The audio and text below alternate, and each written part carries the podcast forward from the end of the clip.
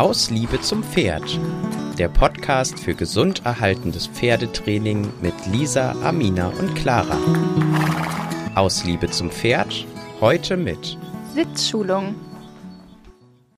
Hallo und ganz, ganz herzlich willkommen zu einer neuen Podcast-Folge in unserem Podcast Aus Liebe zum Pferd. Heute mit mir, Clara, und ich habe heute eine Gästin bei mir, und zwar die liebe Sarah. Äh, Sarah, möchtest du dich einmal kurz vorstellen? Sehr gerne. Ja, ich bin Sarah. Äh, ich habe vor ja, vier Jahren mittlerweile schon Bewegungsharmonie für Mensch und Pferd gegründet. Und ähm, mein Fachbereich ist der Reitersitz beziehungsweise das physiologisch korrekte Reiten. Mhm. Und Du bist auch Physiotherapeutin für Menschen und Therapeutin für Pferde, richtig? Genau. Also ich bin ursprünglich Physiotherapeutin für Menschen, meiner Grundausbildung und ähm, Pferdeosteopathin bin ich auch, ja. Und heute in der Podcast-Folge soll es um das Thema Sitzschulung gehen, weil das ist ja ähm, so ein bisschen dein Steckenpferd, würde ich behaupten. Ähm, genau, und für mich wäre besonders interessant, dass wir auch das Thema Sitzschulung irgendwie reitweise übergreifend ähm, uns mal anschauen und da einfach drüber sprechen, was macht einen guten Sitz aus. Und ja, deshalb wäre auch schon meine erste Frage an dich. Was macht für dich einen ausbalancierten und losgelassenen Sitz aus? Ähm, ich finde diese, diese Frage finde ich so spannend, weil ähm, ich kann dazu eigentlich mal sagen, dass das Reiten sehr komplex ist. Ähm, und dieser Spruch, das Leben ist zu kurz, um reiten zu lernen, da ist sehr, viel dran. Aber wir können auf jeden Fall jeden Tag unser Bestes geben, um dem ähm, nahe zu kommen. Also immer besser zu werden. Und ähm, für uns Reiter ist es total wichtig, dass wir sowohl ausbalanciert sitzen als auch losgelassen. Also dass wir die Bewegung vom Pferd in unserem Körper aufnehmen, also die Bewegung zulassen und dann aber auch wieder stabilisieren können. Also das Becken muss total mobil sein, die Lendenbeckenregion. Der Rumpf muss wieder stabil sein. Also das ist so ähm, sehr schwer, die, die Muskulatur richtig anzusteuern. Und das ist so meins, wo ich sage, das macht einen ausbalancierten Sitz aus, wenn man das hinbekommt, wenn man da ein Körpergefühl hat. Für ausbalanciert und trotzdem losgelassen sein. Ja, ja.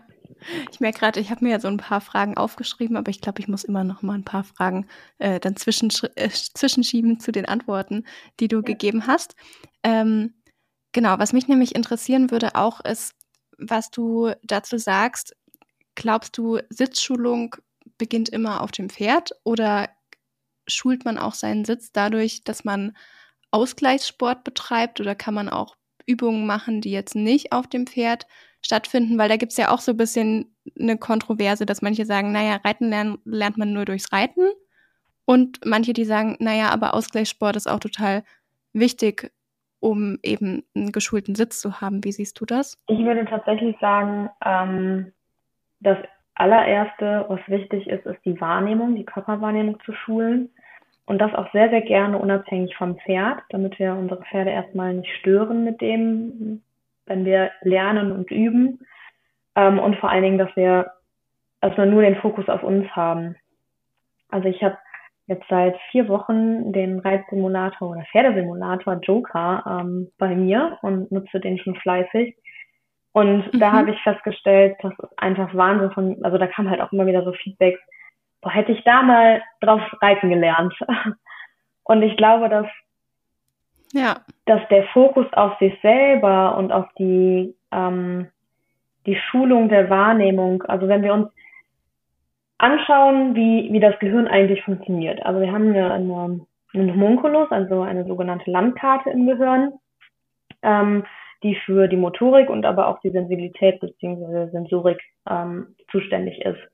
Und der Bereich der Motorik im, in unserer Lendenbeckenregion ist total klein. Also unsere Hände, unsere Lippen sind riesig auf diesem, auf dieser Landkarte. Das heißt, da haben wir eine gute Feinmotorik, da haben wir eine gute Sensibilität und die Lendenbeckenregion ist ganz klein. Und das heißt, ähm, wir Reiter haben mhm. eigentlich die Herausforderung, unseren, unsere Landkarte, unsere Motorik komplett umzuschulen. Also mehr Fokus auf unsere, also wo sind eigentlich unsere Sitzbehöcker? Äh, wie bewegt sich eigentlich mein Becken auf dem Pferd? Und das hinzukriegen ist erstmal eine Riesenaufgabe. Und ich glaube, das steht noch bevor, bevor man anfängt, dann Ausgleichssport zu betreiben, geht es erstmal um die Wahrnehmungsschulung, also eine Mobilität hinzukriegen. Wie, wie bewege ich mich auf dem Pferd? Wie bewegt mich das Pferd? Und dann aber auch zu schauen, okay, wo sind meine Schwachstellen? Ähm, viele Dinge können wir auch über Ausgleichssport tatsächlich nicht, nicht wegtrainieren, sondern da ist halt auch nochmal wichtig, die Physiotherapie in Betracht zu ziehen oder halt auch ähm, osteopathische Behandlung für den Reiter, ähm, um halt überhaupt fähig zu sein, das richtige Sitzen, das richtige Sitzbild hinzubekommen, körperlich fähig zu sein, genau. Deswegen, also ich würde schon sagen, Ausgleichssport ist definitiv wichtig, aber erstmal die Motorik und die Wahrnehmung zu schulen, das ist viel wichtiger. Ja, und da ist natürlich super, wenn man sowas wie so einen Reizsimulator hat, ne? dann kann man das erstmal üben, ohne sein Pferd dabei direkt in der Bewegung zu stören. Ja. ja ähm, genau. Genau, was mich auch noch interessieren würde, ist, wenn wir jetzt so in die unterschiedlichen Reitweisen gucken, haben wir ja auch immer unterschiedliche Arten, wie die Reiter auf dem Pferd sitzen. Also ähm, ich denke da zum Beispiel auch an den Islandpferdesport. Ich selber habe ja auch ein Islandpferd und ich kann es zum Beispiel immer überhaupt nicht nachvollziehen, warum man teils ja Reiter aus der Islandpferdesportszene häufig sieht, die meinen schon bereits auf der Lendenwirbelsäule zu sitzen unheimlich weit hinten gelehnt und ich denke mir immer, okay, das Islandpferd ist doch auch nur ein Pferd. Warum sollte ich das jetzt reiten wie, also nicht reiten wie jedes andere Pferd auch? Oder ähm, es gibt ja auch einfach mhm. Unterschiede in der Hilfengebung von Reitweise zu Reitweise. Und glaubst du, es gibt quasi nur einen physiologisch richtigen Sitz? Oder glaubst du, da kann es schon von Reitweise zu Reitweise auch Unterschiede geben, je nachdem, ähm, was vielleicht einfach da gefordert ist, ob es jetzt eine Arbeitsreitweise ist oder nicht. Ähm, ja, wie siehst du das? Mm, ich würde tatsächlich sagen, das ist ja zum Beispiel auch im Westernsport so eine Sache für sich, ähm, dass da ne, zum Beispiel beim Durchparieren die ähm, zum, zum, Bremsen, zum Anhalten, die Beine nach vorne geschoben werden. Ähm, mhm. Und ja eher der Oberkörper in Rücklage gerät. Und das wollen wir zum Beispiel im Dressursport ja eher nicht. Und wie du das schon sagtest, ähm, so im Island, in der Island-Szene, ist das ja auch nochmal ein Thema. Aber es gibt, also sowohl Reiter als auch Pferd haben eine gewisse Biomechanik und eine Physiologie und deswegen muss das schon angepasst sein, wie du das schon sagtest, ne? Dass Isländer ja auch nur Pferde sind. Und deswegen würde ich schon sagen, es gibt nicht das eine Sitzbild, aber die eine Physiologie. Die eine korrekt mhm. biomechanische Reitweise. Genau. Das würde ich schon sagen. Ja. Ja. Was sind denn die ähm, häufigsten Sitzfehler, die du so in der in deiner Praxis, in deiner Arbeit beobachtest? Mm, ja, da haben wir gerade eben schon ganz kurz drüber gesprochen. Das hast du gerade angerissen, deswegen, dass der Oberkörper ja sehr mhm. weit nach hinten kommt. Also ähm, so in Richtung Stuhlsitz oder halt auch ähm, Schiebesitz, das ist dann die extremere Variante. Ähm, das kommt tatsächlich auch wieder auf die Reitweise an. Ich würde sagen, im Dressursport sieht man sehr, sehr häufig heutzutage den Schiebesitz. Ähm, ich glaube, das mhm. liegt so ein bisschen daran, dass, dass die Pferde halt immer elastischer werden, viel krassere Bewegungen bekommen und die, die Reiter das nicht mehr richtig stabilisiert bekommen und unser Körper natürlich dann versucht, anderweitig eine Stabilität zu finden, um ausbalanciert auf dem Pferd zu sitzen. Nicht die korrekte ausbalancierte Weise, sondern halt über einen, ähm, einen Kompensationsmechanismus. ja, das ist so der Stuhlsitz oder auch Schiebesitz, ja. Mhm. Ähm, ja, ich kann mir auch gut vorstellen, dass es wirklich schwierig ist, teils auch für Reitanfänger oder auch einfach für den Freizeitreiter dann irgendwann auch zu wissen, wie sieht denn überhaupt ein korrekter Sitz aus, weil wenn man das natürlich, weiß ich nicht, man scrollt durch Instagram und man sieht vielleicht auch so viele unterschiedliche ähm, ja, mhm. Sitzbilder mhm. und dann irgendwann ist es, glaube ich, auch ja schwierig, einfach noch ein richtiges Bild davon zu haben, wie soll ich eigentlich auf dem Pferd sitzen. Das stimmt, ja. Ja, ja also die Blickschulung ist ganz wichtig, dazu wissen, okay, was, was passiert eigentlich auch mit dem Pferd, wenn ich in Richtung Stuhlsitz, Wander- oder Schiebesitz? Ähm, und woran erkenne ich das? Also ich finde das immer ganz cool. Die, ähm, das gibt so ein paar Richtlinien, wo man sagen kann, da kann man sich nach, nach orientieren. Das zum Beispiel von der Seite gesehen, das seitliche Körperlot. Ähm, also das Ohr, Schulter, äußere Beckenkamm und die Ferse auf einer Linie äh, sein sollen, weil dann sitzt der Reiter in seiner eigenen Balance. Ich finde das mal ganz cool, wenn man sich das vorstellt, dass man das Pferd quasi wegbeamen kann und der Reiter trotzdem steht und nicht umfällt. Und ein ganz normaler Ausgleichsmechanismus ist, dass wenn der Oberkörper nach hinten gerät, dass die Beine nach vorne wandern oder halt auch andersrum. Ne? Wenn man zu sehr im Spalt sitzt oder in Richtung Spalt sitzt, tendiert, dann gehen die Beine eher nach hinten. Ähm, und deswegen, das kann man so als Richtlinie nehmen, wenn man sich zum Beispiel Bilder auf Social Media anschaut. Ähm, genau, eben hatten wir als häufigsten Sitzfehler diesen Stuhlsitz, dass man mit dem Oberkörper zu weit äh, nach hinten gelehnt ist. Und da hast du ja auch schon angerissen, dass sich das negativ auf das Pferd auswirkt. Inwieweit wirkt sich das denn negativ auf das Pferd aus und warum ist das so schädlich, wenn ich so sitze? Mm, erstmal das, was ich gerade eben ja auch schon gesagt habe, dass wir dann nicht in unserer Balance sitzen, wir Reiter. Ähm, somit hat das Pferd nochmal mehr auszubalancieren.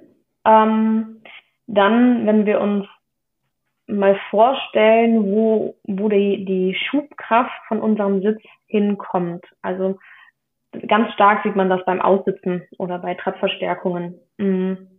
Und da wollen wir ja eigentlich gerne, dass das Pferd Last auf der Hinterhand aufnimmt und dann optimal mit der Schulter vorgreifen kann und eine raumgreifendere Bewegung mit der Vorhand machen kann.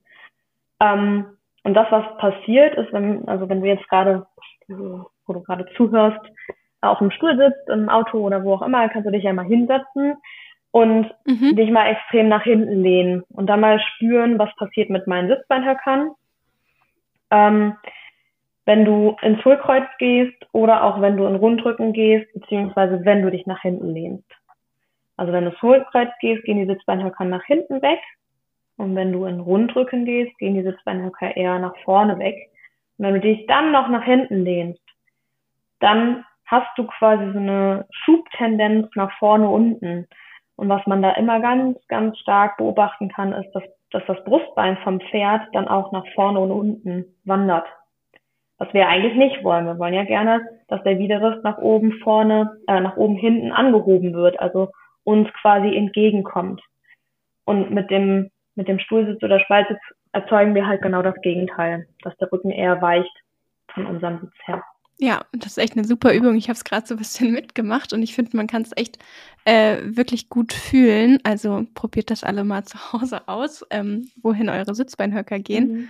Und ähm, ja, ich erlebe das auch ganz, ganz oft, dass ähm, ja, dass man dann auch oder dass Schüler von mir dann auch wie in so einen Teufelskreis reinkommen, weil sie haben vielleicht ein Pferd, was noch unausbalanciert ist, was noch nicht so schön über den Rücken gehen kann, was dazu neigt, auch eher so ein bisschen eilig zu werden, den Kopf hochzureißen und loszurennen. Das führt dann dazu auch, dass der Reiter natürlich Schwierigkeiten hat zu sitzen und was dann ja auch oft die meisten als Reaktion machen, ist eher so, ähm, sich nach hinten zu schmeißen, um mit dem Oberkörper, um mhm. quasi irgendwie im, ähm, im Sattel drin zu bleiben. Und dann hat man eben das, was du eben schön beschrieben hast, ne, dass dadurch aber natürlich durch diesen Druck der Sitzbeinhöcker der Rücken noch mehr weggedrückt wird, der Brustkorb noch mehr runtergedrückt wird und das Pferd noch mehr in dieses Kopf hochreißen mhm. und Rennen reinkommt. Und da ist, glaube ich, ganz, ganz schwierig, dann erstmal ähm, da aus dieser Schlaufe auch rauszukommen. Und gerade wenn das Pferd ja auch noch nicht so weit ausgebildet ist und der Reiter vielleicht auch noch nicht da, dann wieder in Balance reinzufinden. Ja, definitiv. Das ist eine Mammutaufgabe, ist auf jeden Fall nicht einfach. Vor allen Dingen bei jungen ja, Pferden. Ne? Das ist ja das Fiese, dass es sich dann Mhm. Ja, ja, das ist sicher immer so gegenseitig mhm. bedingt. Ne? Also der Reiter beeinflusst das Pferd, das Pferd den Reiter. Und deshalb ist, glaube ich, so praktisch, dass du da ähm, am Pferd und am Reiter wirklich arbeiten kannst und ansetzen kannst, um wirklich beiden auch zu helfen. Arbeitest du denn in der Sitzschulung auch gerne mit inneren Bildern? Und was wäre denn dein liebstes inneres Bild, was du benutzt? Ähm, also was ich gerne mache, ist ein Körpergefühl mit innerem, mit dem inneren Bild zu verbinden. Also jetzt zum Beispiel, wenn wir beim, beim Stuhlsitz bleiben, mm, dass wir erstmal vermehrt unser Brustbein wahrnehmen. Also das kannst du auch sehr gerne jetzt nochmal mitmachen, dass du dein, deine Handknöchelchen einmal nimmst mhm. und dein Brustbein abstreichst. Also da einfach mal hoch und runter streichst und dann mal fühlst, hat sich jetzt was verändert? Wie fühlt sich das an, wenn du jetzt die Hand wegnimmst? Manchmal fühlt sich das an, als wenn das mehr kribbelt, ähm, warm ist. Also Fakt ist auf jeden Fall, man nimmt es mehr wahr. Und wenn du dieses Körpergefühl dann mit, mit dem Gedenken, gedachten Sturm verbindest, also dass von vorne ein Sturm kommt, stell dir vor, du läufst zum Beispiel am Strand, wo es ja relativ häufig äh, windig ist.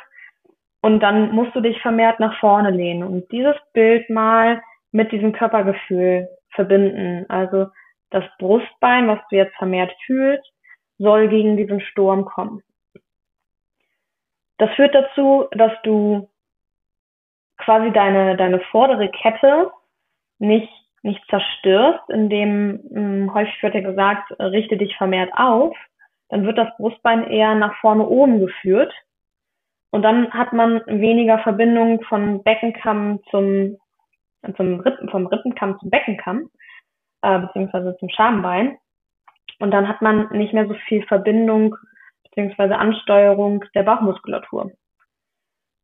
Und deswegen nutze ich das sehr gerne, dieses Bild, weil das führt dazu, dass wir vermehrt unsere Bauchmuskeln anspannen wenn wir gedacht gegen so einen Widerstand unseren Oberkörper schieben. Ja.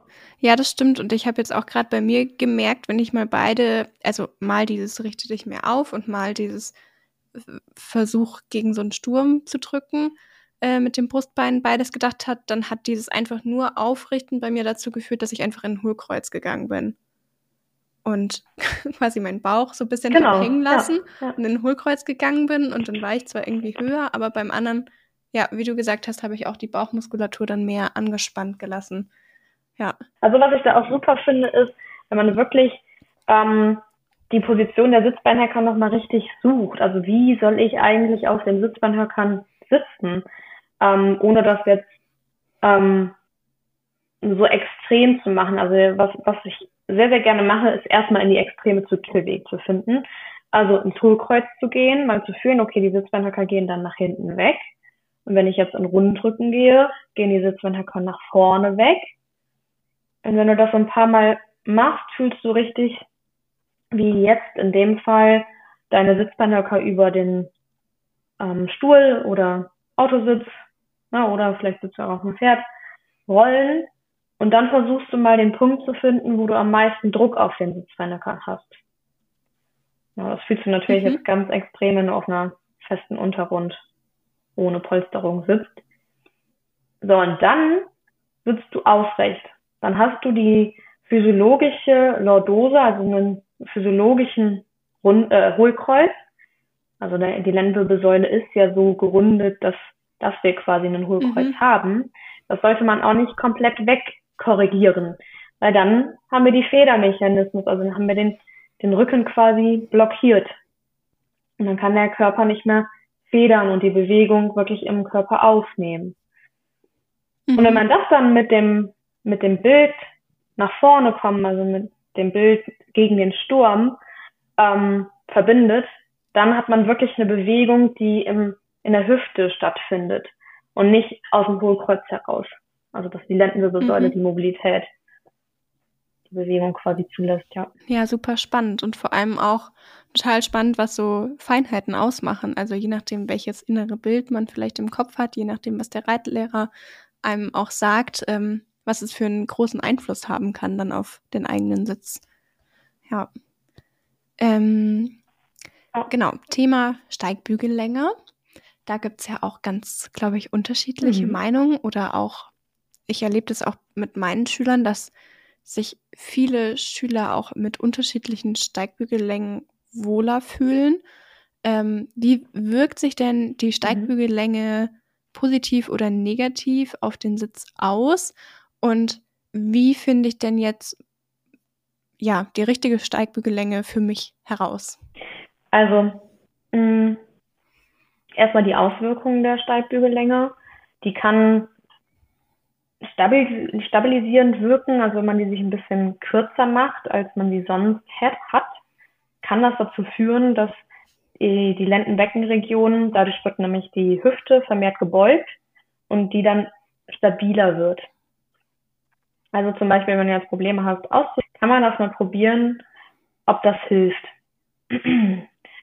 ähm, in manchen Fällen kann es aber auch sein, dass die Steigbügellänge das dann eher schlechter macht. Also es gibt kein, das funktioniert immer. Man muss sich da immer so ein bisschen ran, rantasten. Das mhm. ist tatsächlich je nach äh, Reiter total unterschiedlich. Ähm, und positiv finde ich diesen Widerstand an der Fußsohle auch zu nutzen, um wirklich, dass der dass der Reiter so ein, ein, Gefühl hat, also ähnlich wie das, was wir am Brustbein gemacht haben, da soll es hingehen. Also egal, ob jetzt beim Leichttraben oder beim Aussitzen, da soll die, die Federkraft, also die Bewegung, die das Pferd auf uns auswirkt, ähm, in dieses Auf und Ab, wenn wir jetzt mal beim Aussitzen bleiben, ähm, soll ja die, die komplette Fußsohle nach unten federn. Und durch den Steigbügel mhm. gibt man quasi so, eine, so einen Führungswiderstand. Ähm, Genau, also das sind so positive und negative Dinge, ähm, wo, wo ich wirklich nicht sagen kann, okay, das eine ist jetzt negativ, das andere ist positiv. Ähm, das, also ich habe zum Beispiel auch eine Kundin, die hat äh, sehr starke Arthrose in den Kniegelenken, die braucht eine längere Steigbügellänge, weil sie die Knie nicht so dolle beugen kann. Oder auch wenn man äh, die Sprunggelenke, wenn die Mobilität nicht mehr so gegeben ist, wenn man da vielleicht auch mal einen Bruch hatte oder ähm, na dann ist es wichtig, die Steigbügellänge so einzustellen, dass sie nicht stört. Also dass man nicht das Gefühl hat, die bereitet jetzt Schmerzen. Wichtig ist aber auch da, wenn Schmerzen bereitet, wieder zu finden, herauszufinden, okay, woher kommt die Ursache, also wo, woher kommen die Schmerzen, ne?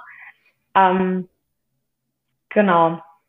Und deine Frage, wie finde ich die richtige Steigbügellänge? Auch da. ähm, es gibt die eine Übung, wo man die äh, Beine einmal hängen lässt. Und dann sagt man so ungefähr, wenn der Steigbügel auf Spannhöhe, ähm, also auf Sprunggelenkszhöhe hängt und man dann locker in den Steigbügel reintreten kann, dann ist es ungefähr die richtige Länge für dich. Aber auch da wieder die Individualität mhm. muss da berücksichtigt werden. Ne? Also man muss schon schauen, ähm, habe ich dabei Schmerzen, wenn ich diese optimale Steigbügellänge habe? Ähm, wie komme ich da einfach selber auch persönlich mit zurecht? Ja.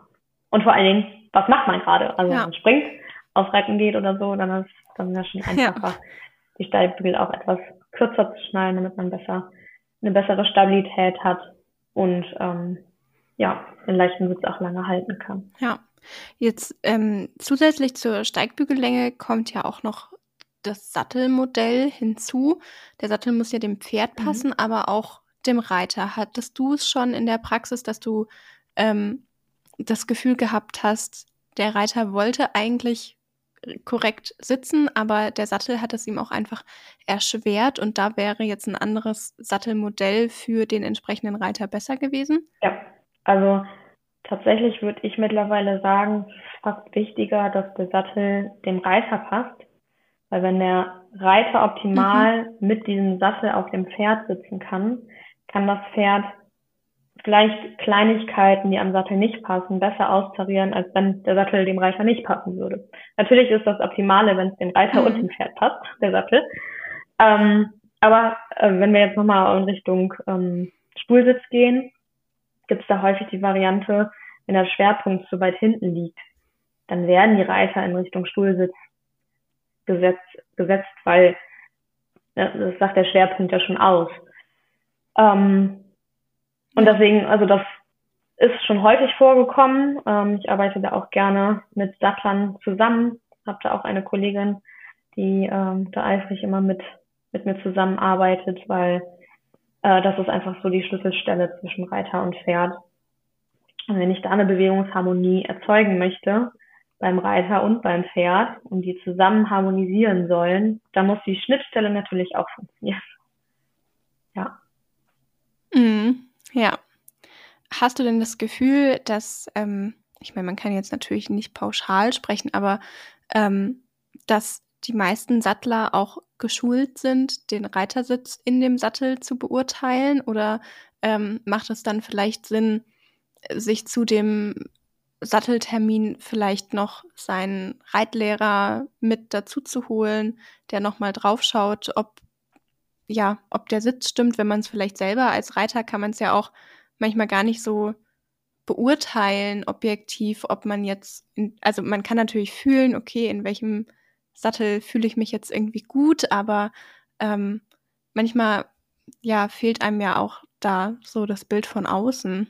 Ja, definitiv. Da habe ich auch ähm, gute und auch schlechte Erfahrungen mitgemacht. Ähm, ähm, also ich würde sagen, dass wenig bis gar keine Sattler da wirklich geschult wurden. Ich weiß, dass es jetzt mittlerweile sehr viele Ausbildungswege gibt, die dann nochmal mehr in die Richtung gibt, äh, geht.